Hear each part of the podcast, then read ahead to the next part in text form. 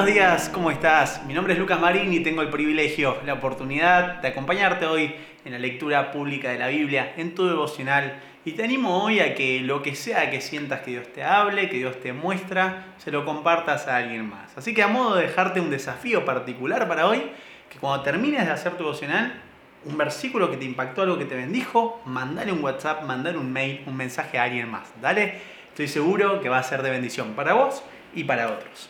Te introduzco lo que vamos a leer hoy, Salmos capítulo 66, una invitación a la alabanza a Dios, quien atiende a la oración. Cada vez que oramos a nuestro Dios tenemos la certeza, la absoluta convicción de que Él nos oye.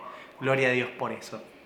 Luego vamos a leer Miqueas, el capítulo 3, del 5 al 12 y luego del 4 al 5. Es un pasaje muy, muy interesante, el juicio contra los líderes de Israel. Vamos a encontrar con una corrección de parte de Dios y el futuro reinado del Señor va estar descrito ahí en este pasaje. Israel regresa del desierto, un gobernante saldrá de Betén, y está la purificación de un remanente. Es una palabra de Miqueas que tiene mucha, mucha repercusión en toda la Biblia. Y por último vamos a leer Apocalipsis 6 el Cordero rompe los primeros seis sellos. Hay a quienes les apasiona mucho la escatología y no es para menos el regreso de nuestro amado Señor Jesucristo. En Apocalipsis 6 vamos a leer una parte de todo esto. Así que te animo, hay cosas que hay que estudiarlas con mayor profundidad y creo que ese es el caso del día de hoy. Te animo mucho a seguir creciendo en este hambre por la palabra. Ha sido un privilegio para mí acompañarte. Mi nombre es Lucas Marín y seguimos creciendo juntos. Gracias, Lectura Pública de la Biblia. Un abrazo. El libro de Salmos, capítulo 66.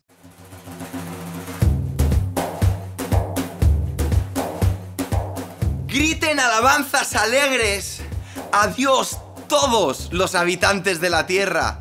Canten de la gloria de su nombre. Cuéntenle al mundo lo glorioso que es Él. Díganle a Dios, qué imponentes son tus obras. Tus enemigos se arrastran ante tu gran poder. Todo lo que hay en la tierra te adorará, cantará tus alabanzas, aclamando tu nombre con cánticos gloriosos. Vengan y vean lo que nuestro Dios ha hecho, los imponentes milagros que realiza a favor de la gente abrió un camino seco a través del Mar Rojo y su pueblo cruzó a pie.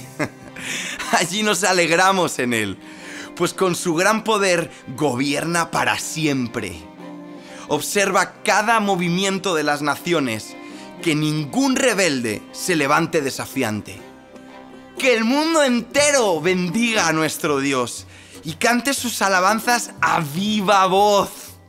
Nuestra vida está en sus manos. Él cuida que nuestros pies no tropiecen. Nos pusiste a prueba, oh Dios. Nos purificaste como se purifica la plata. Nos atrapaste en tu red y pusiste sobre nuestra espalda la carga de la esclavitud. Luego colocaste un líder sobre nosotros. Pasamos por el fuego y por la inundación pero nos llevaste a un lugar de mucha abundancia. Ahora vengo a tu templo con ofrendas quemadas para cumplir los votos que te hice. Sí, los votos sagrados que hice cuando me encontraba en graves dificultades. Por eso sacrifico ofrendas quemadas a ti, lo mejor de mis carneros como aroma agradable, y un sacrificio de toros y chivos. Vengan y escuchen todos los que temen a Dios, y les contaré lo que hizo por mí. Pues clamé a Él por ayuda, lo alabé mientras hablaba. Si no hubiera confesado el pecado de mi corazón, mi Señor no me habría escuchado. Pero Dios escuchó. Él prestó oídos a mi oración. Alaben a Dios, quien no pasó por alto mi oración, ni me quitó su amor inagotable.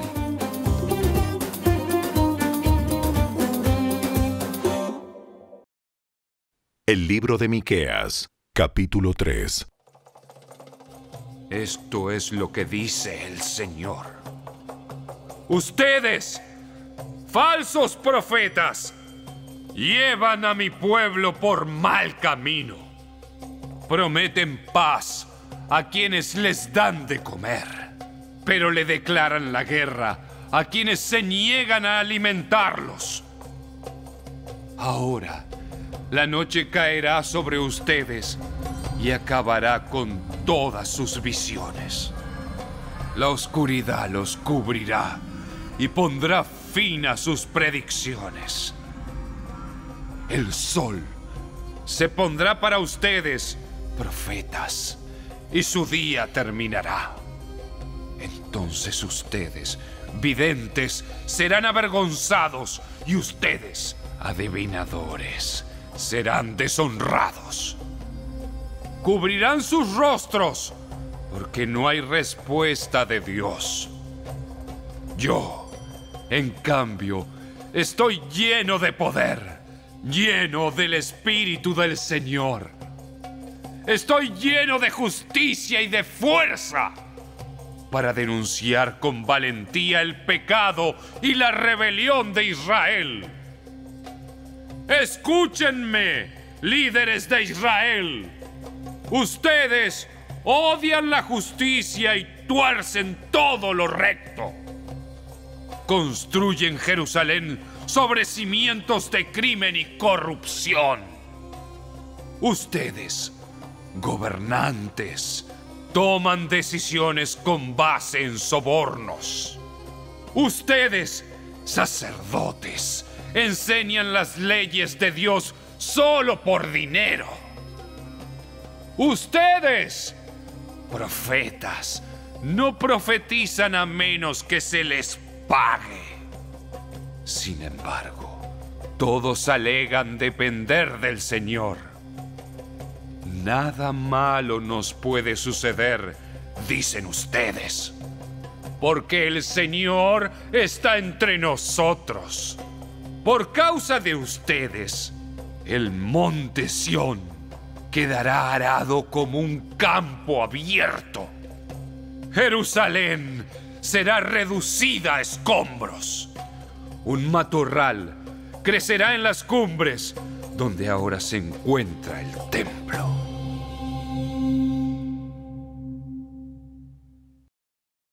El libro de Miqueas, capítulo 4.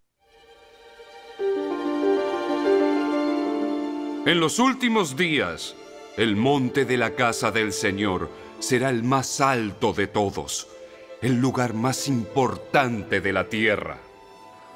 Se levantará por encima de las demás colinas y gente del mundo entero acudirá allí para adorar. Vendrá gente de muchas naciones y dirá, vengan, subamos al monte del Señor, a la casa del Dios de Jacob.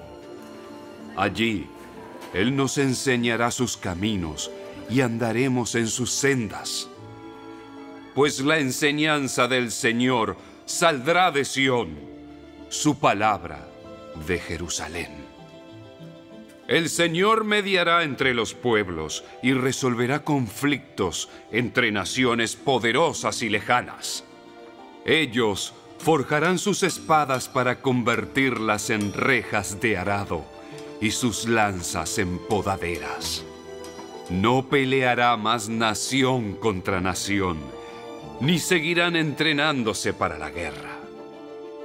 Todos vivirán en paz y prosperidad, disfrutarán de sus propias vides e higueras, porque no habrá nada que temer. El Señor de los ejércitos celestiales ha hecho esta promesa. Aunque las naciones que nos rodean sigan a sus ídolos, nosotros seguiremos al Señor, nuestro Dios, por siempre y para siempre. En aquel día venidero, dice el Señor, reuniré a los lisiados, a los que fueron desterrados y a quienes he llenado de profundo dolor. Los que son débiles sobrevivirán como un remanente. Los que fueron desterrados volverán a ser una nación poderosa.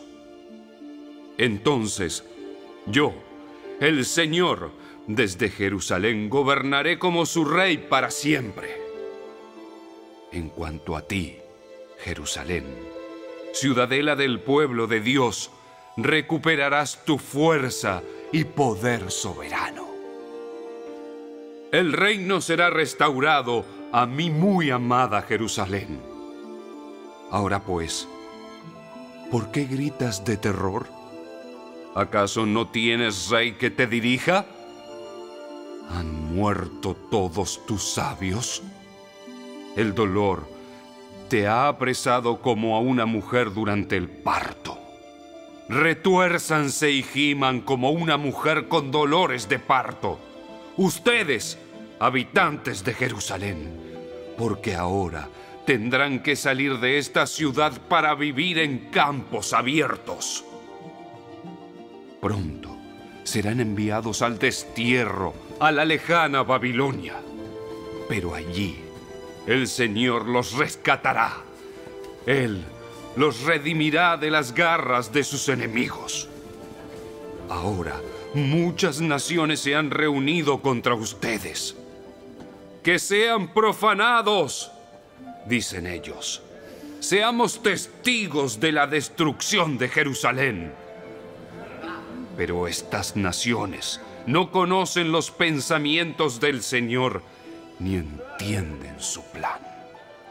No saben que las está reuniendo para golpearlas y pisotearlas como a gavillas de grano en el campo de trillar. Levántate y aplasta a las naciones, oh Jerusalén, dice el Señor. Pues te daré cuernos de hierro y pezuñas de bronce, para que pisotees a muchas naciones hasta reducirlas a polvo. Presentarás al Señor las riquezas malavidas de esas naciones, sus tesoros al Señor de toda la tierra.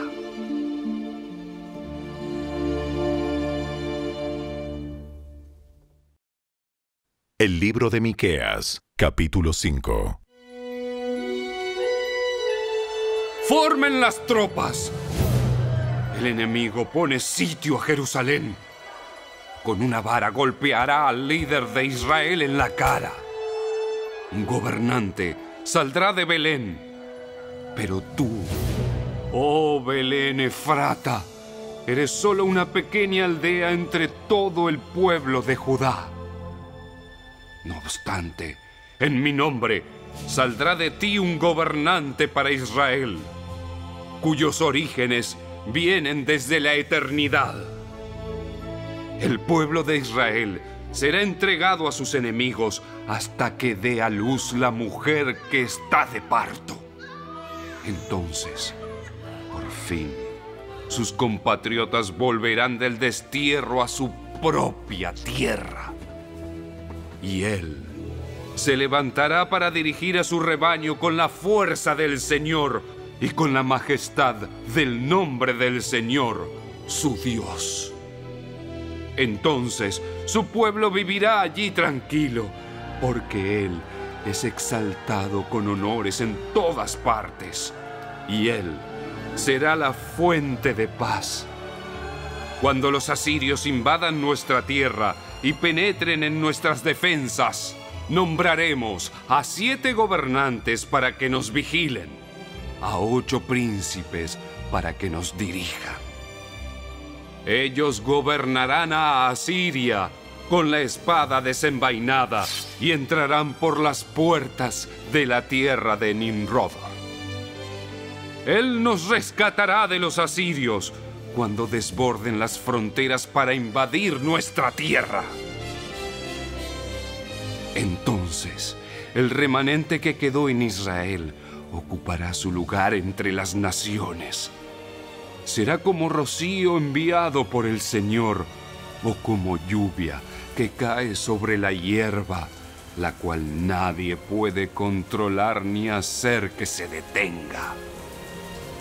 El remanente que quedó en Israel ocupará su lugar entre las naciones. Será como un león entre los animales del bosque como un fuerte león joven entre los rebaños de ovejas y cabras, que se abalanzan sobre ellas y las desgarra sin nadie que las rescate. La gente de Israel enfrentará a sus adversarios y todos sus enemigos serán aniquilados. En aquel día, dice el Señor, mataré a tus caballos y destruiré tus carros de guerra. Derribaré tus muros y demoleré tus defensas. Pondré fin a toda la brujería y no habrá más adivinos. Destruiré todos tus ídolos y columnas sagradas para que nunca más adores la obra de tus propias manos. Quitaré tus altares idólatras con las imágenes de acera y destruiré tus ciudades paganas. Derramaré mi venganza sobre las naciones que se niegan a obedecerme.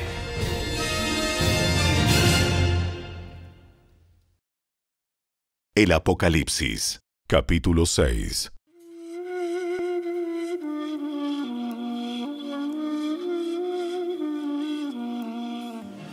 Mientras miraba, el Cordero rompió el primero de los siete sellos que había en el rollo.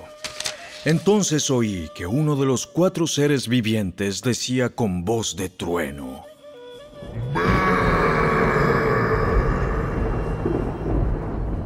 Levanté la vista y vi que había un caballo blanco y su jinete llevaba un arco y se le colocó una corona sobre la cabeza. Salió cabalgando para ganar muchas batallas y obtener la victoria. Cuando el Cordero rompió el segundo sello, oí que el segundo ser viviente decía, Entonces apareció otro caballo, de color rojo. Al jinete se le dio una gran espada y la autoridad para quitar la paz de la tierra. Y hubo guerra y masacre por todas partes. Cuando el Cordero rompió el tercer sello, oí que el tercer ser viviente decía, Levanté la vista y vi un caballo negro, y el jinete llevaba una balanza en la mano. Y oí que una voz que salió de entre los cuatro seres vivientes decía, Un pan de trigo o tres panes de cebada costarán el salario de un día. Y no desperdicies el aceite de oliva y el vino.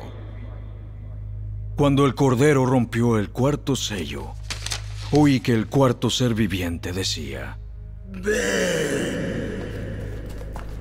Levanté la vista y vi un caballo de color verde pálido. El jinete se llamaba Muerte y su compañero era la tumba. A estos dos se les dio autoridad sobre una cuarta parte de la tierra para matar con espada, con hambre y con enfermedad y con animales salvajes. Cuando el Cordero rompió el quinto sello, Vi debajo del altar las almas de todos los que habían muerto como mártires por causa de la palabra de Dios y por haber sido fieles en su testimonio. Ellos clamaban al Señor y decían, Oh Señor, Oh, soberano. Señor Oh, soberano. soberano. Santo y verdadero. Santo y verdadero. ¿Cuánto tiempo hasta que juzgues a la gente de este mundo y tomes venganza de nuestra sangre por lo que nos han hecho? Entonces a cada uno de ellos se le dio una túnica blanca, y se les dijo que descansaran un poco más hasta que se completara el número de sus hermanos, los consiervos de Jesús que se unirían a ellos después de morir como mártires. Mientras yo miraba, el Cordero rompió el sexto sello y hubo un gran terremoto. El sol se volvió tan oscuro como tela negra y la luna se volvió tan roja como la sangre. Entonces las estrellas del cielo cayeron sobre la tierra, como los higos verdes que caen de un árbol cuando es sacudido por el fuerte viento. El cielo fue enrollado como un pergamino, y todas las montañas y las islas fueron movidas de su lugar. Entonces todo el mundo, los reyes de la tierra, los gobernantes, los generales, los ricos, los poderosos, Todo esclavo y hombre libre se escondió en las cuevas y entre las rocas de las montañas. Y gritaban a las montañas y a las rocas. ¡Caigan sobre nosotros! ¡Caigan! ¡Escóndanos del rostro de aquel que se sienta en el trono! y de la ira del Cordero! Porque ha llegado el gran día de su ira. ¿Y quién podrá sobrevivir? ¿Quién podrá sobrevivir?